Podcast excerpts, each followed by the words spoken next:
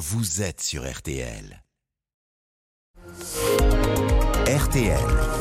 Les trois questions du petit matin. Et notre invité ce matin est chercheur spécialiste dans le comportement des foules. Bonjour Mehdi Moussaïd. Bonjour. Alors que s'est-il passé à Séoul samedi soir? Comment expliquer cette tragédie? Pour vous, ce ne sont pas tant les, les, gens dans la foule qui sont responsables, mais un enchaînement de causes que vous expliquez en réalité par la physique.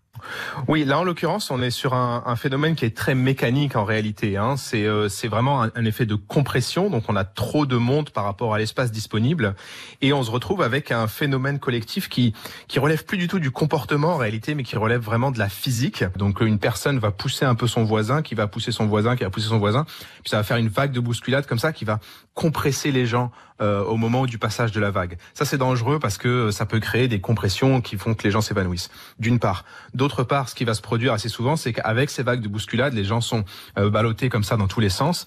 Et si par malheur, il y en a un ou une qui perd l'équilibre et tombe, eh bien cette personne va jouer un rôle d'obstacle qui va faire tomber les autres et on va se retrouver avec un effet domino qui va créer un empilement d'individus qui est totalement involontaire. On n'est pas dans un cas de, de fuite collective comme ça pouvait être le cas euh, bah, pendant une attaque terroriste par exemple. Hein. Là, on n'est pas du tout dans, ce, dans cette dimension. On est dans une dimension de, de, de surcompression où il y a trop de monde par rapport à l'espace disponible et, euh, et c'est vraiment la physique qui va déterminer euh, qui va déterminer la dynamique collective. Un peu comme dans un concert? On, on, retrouve ce cas de figure dans des concerts dans une dans une dans une proportion un peu moindre parce que la densité va être moins importante mais euh, typiquement devant la scène d'un concert on retrouve des niveaux de densité qui sont proches de 7 6 7 personnes par mètre carré qui est qui est un niveau qui est pas encore mortel bien entendu mais euh, qui est très désagréable. Euh, sur les images de Séoul on est plus autour de 8 9 voire 10 personnes par mètre carré et quand on atteint ce genre de densité eh bien euh, les les les personnes ne peuvent plus respirer correctement parce qu'elles sont trop serrées les unes contre les autres. Et donc ça, ça se traduit dans un premier temps par des évanouissements et euh, pire si ça continue. Que se passe-t-il dans la tête de quelqu'un qui est prisonnier de cette foule? Est-ce que euh, l'instinct de survie à ce moment-là prend le dessus? Est-ce que c'est le, le, chacun pour soi? Que se passe-t-il à ce moment-là? C'est, dans un premier temps, c'est, très angoissant parce que euh, il y a quelque chose que qu'on, imagine difficilement, mais qui est le fait d'être piégé en fait. C'est-à-dire que les gens, en général, le grand public a assez peu conscience du danger d'être dans la foule. Euh, c'est plutôt quelque chose qui est euh, qui est assez agréable, qu'on va plutôt rechercher. Donc les gens ont assez peu conscience de ce danger, et au moment où on commence à angoisser ou on commence à se sentir trop serré, ben en fait c'est déjà trop tard parce qu'on est piégé. En fait, on est tellement serré les uns contre les autres qu'on ne peut plus faire demi-tour, qu'on ne peut plus revenir en arrière. Et il y a cette, euh, cette notion de, de ne plus pouvoir euh, contrôler ce qui se passe qui est, qui est particulièrement angoissante effectivement.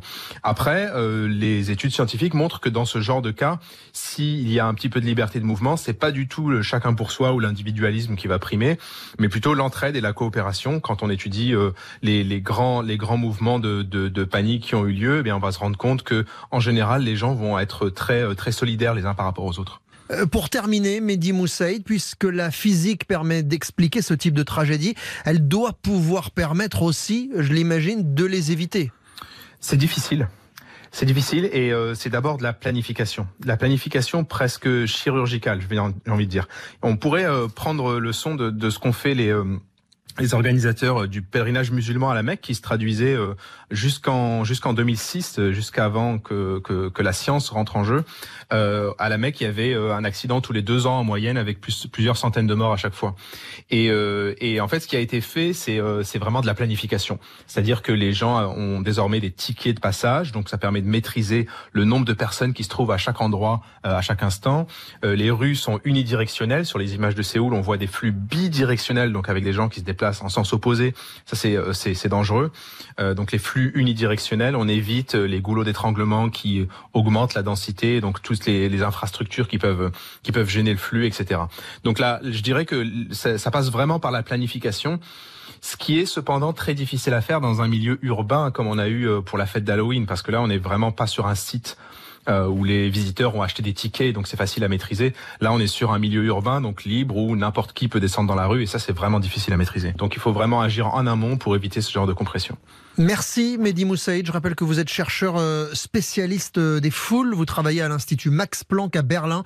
Et vous avez également, je le signale, une chaîne YouTube où vous décryptez pour le grand public la science du comportement des foules. Ça s'appelle Fouloscopie et je conseille à nos auditeurs d'aller jeter un coup d'œil. C'est très intéressant. Merci pour votre éclairage ce matin et belle journée.